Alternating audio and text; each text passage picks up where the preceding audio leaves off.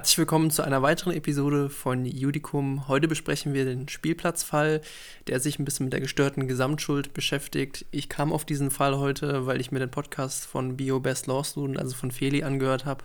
Die aktuelle Folge 67 beschäftigt sich nämlich auch mit der gestörten Gesamtschuld und deswegen kam ich auf die Idee, das heute auch zu machen.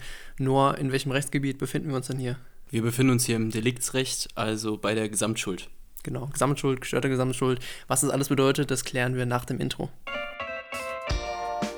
Judicum, der Podcast von und für Jurastudenten.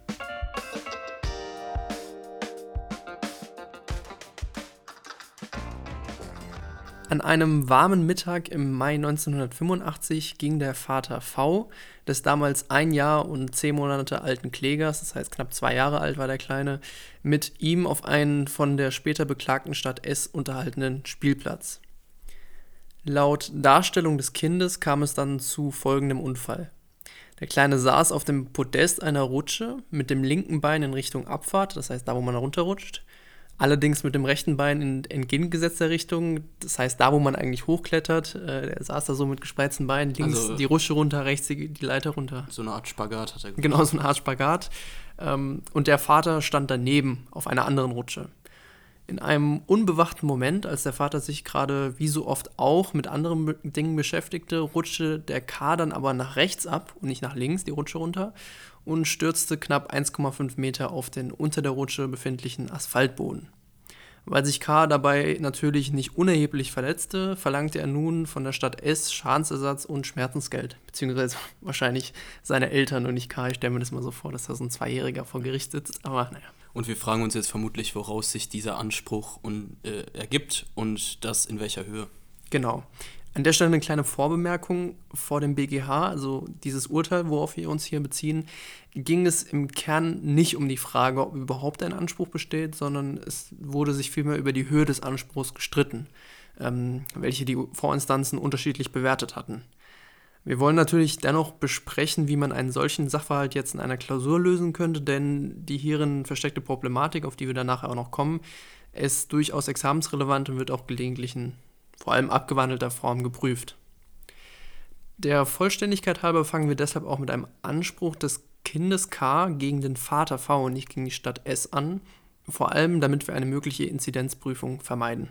Also innerhalb der Ansprüche gegen den Vater könnte man ja erstmal den 823 Absatz 1 ansprechen und äh, Paragraph 1664 1 und aus Paragraph 1664 äh, ergibt sich die beschränkte Haftung der Eltern. Ich lese mal den Satz 1 vor, da steht drin, die Eltern haben bei der Ausübung der elterlichen Sorge dem Kind gegenüber nur für die Sorgfalt einzustehen, die sie in eigenen Angelegenheiten anzuwenden pflegen. Genau, und trotz dieses komischen Wortlauts ist das tatsächlich eine Anspruchsgrundlage. Das heißt, es wird allgemein anerkannt, dass es auch eine Anspruchsgrundlage des Kindes gegen die Eltern ist. Wir prüfen jetzt mal die beiden Paragraphen, die du gerade genannt hast, also 823 Absatz 1 und 1664 Absatz 1 zusammen. Denn im Kern laufen beide Anspruchsgrundlagen jeweils auf die gleiche Frage hinaus. Aber erstmal müssen wir uns natürlich fragen, hat V, also der Vater hier, eine Sorgfaltspflicht verletzt? Das heißt, hat er den Sturz des K wirklich zu verschulden? Wie siehst du das, Noah? Also grundsätzlich ja. Der hat ja, wie du im Sachverhalt auch schon gesagt hattest, äh, nicht gerade aufmerksam auf, den, auf das Kind geguckt.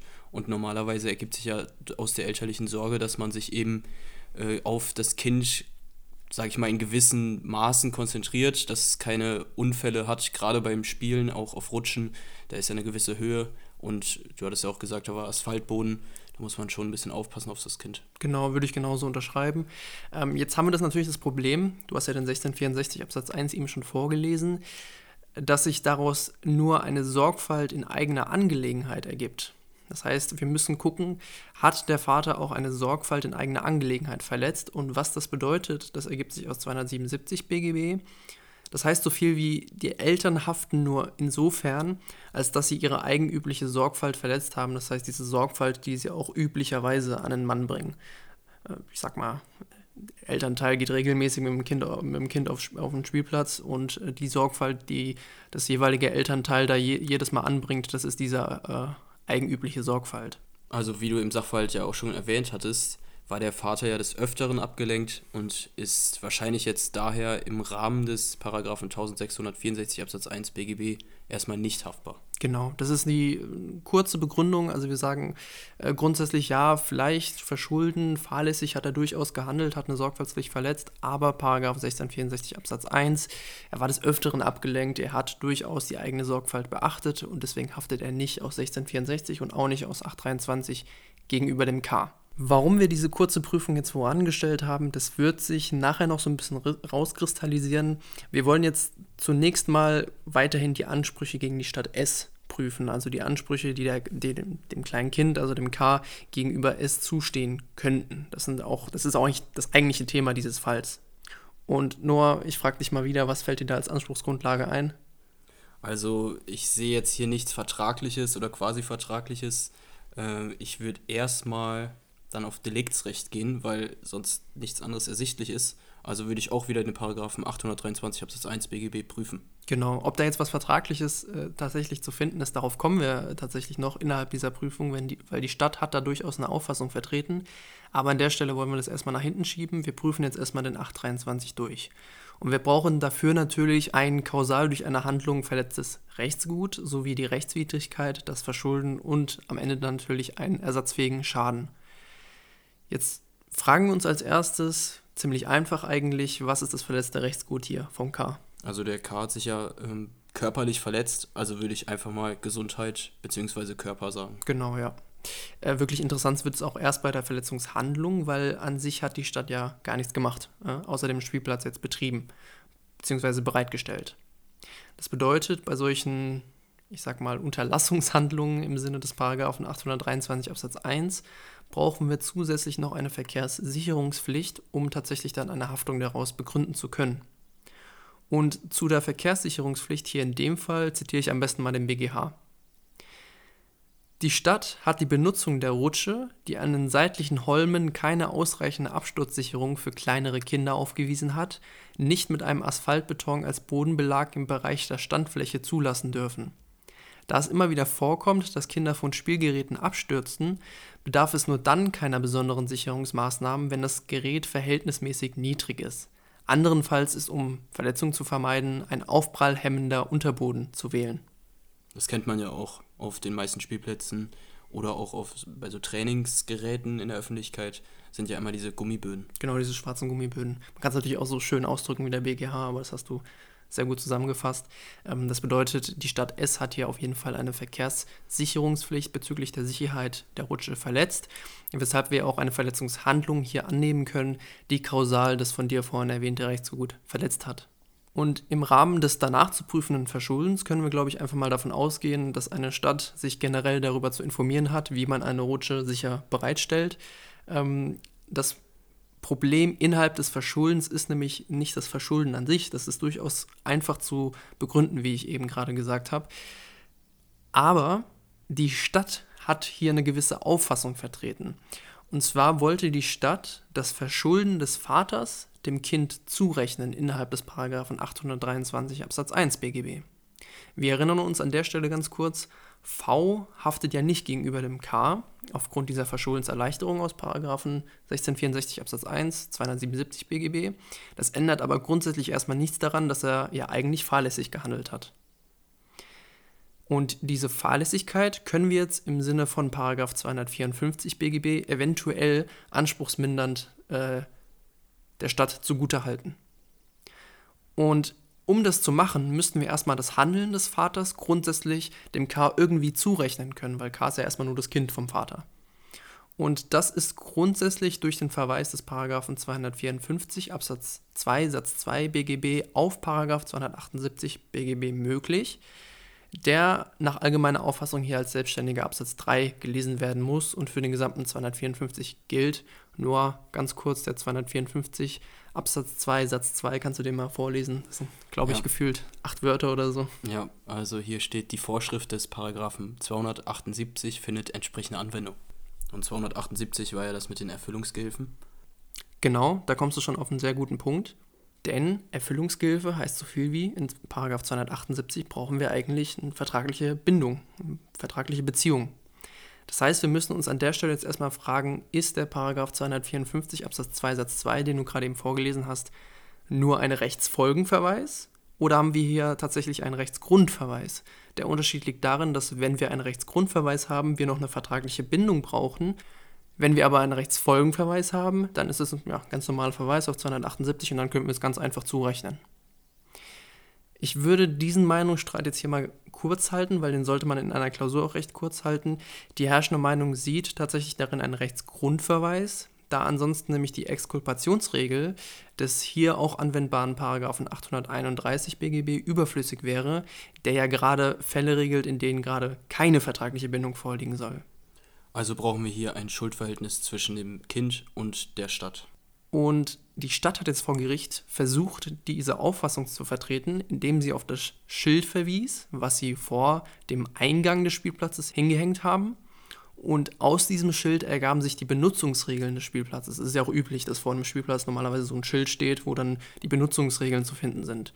Und die Stadt S hat jetzt gesagt, ja, das begründet ein rechtlich relevantes Benutzungsverhältnis, wenn du diesen Spielplatz benutzt. Den BGH hat diese Auffassung jetzt aber nicht überzeugt, da jetzt keine besondere Interessenlage vorläge, um so ein rechtlich verbindliches Verhältnis begründen zu können. Also nur weil du jetzt auf diesen Spielplatz gehst, heißt es noch lange nicht, dass du mit der Stadt hier so ein rechtlich relevantes Benutzungsverhältnis eingehen möchtest. Also sagen wir am Ende keine vertragliche Sonderbindung, somit keine Zurechnung des Mitverschuldens des Vaters an der Stelle. Folglich müssen wir sagen, besteht dem Grunde nach der Anspruch des K gegen die Stadt S der Schadensumfang war hier, glaube ich, 10.000 D-Mark, also knapp über 5.000 Euro. Jetzt würden wir diese Folge natürlich nicht gestörte Gesamtschuld im Titel benennen oder wie wir sie auch immer dann benennen werden, wenn wir jetzt nicht irgendwie noch auf die äh, Grundsätze der gestörten Gesamtschuld zu sprechen kommen. Und diese Grundsätze von der gestörten Gesamtschuld könnten tatsächlich anspruchsmindernd hier in Betracht kommen. Ganz am Anfang, kurze Vorbemerkung nur. Was kannst du denn zur Gesamtschuld an sich sagen? Also hast du das gerade im Kopf, was man so dazu sagen kann? Also die Gesamtschuld ist ja erstmal in Paragraphen 421 BGB geregelt. Und äh, diese, diese Gesamtschuld liegt vor, wenn mehrere eine Leistung in der Weise schulden, dass jeder die ganze Leistung zu bewirken verpflichtet ist, sag ich jetzt mal. Und der Gläubiger aber die Leistung halt nur einmal fordern kann. Genau, also diese 421 fortfolgenden, diese ganzen Paragraphen drehen sich so ein bisschen um die Gesamtschuld, um, aber auch um die Gesamtgläubigerschaft.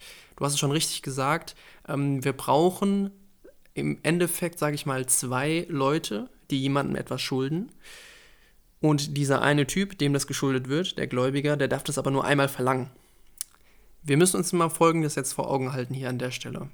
Eigentlich haben wir ja hier zwei Parteien, also die Stadt und den Vater, die im Sinne eines Verschuldens was zum Unfall beigetragen haben im Endeffekt. Denn auf der einen Seite hat die Stadt die Rutsche nicht verkehrssicher installiert, wie wir vorhin schon festgestellt haben. Der Vater auf der anderen Seite war unaufmerksam, das heißt, er hat auch irgendwie fahrlässig gehandelt, auch wenn es jetzt in der Haftung gegenüber des K nicht zur Geltung gekommen ist.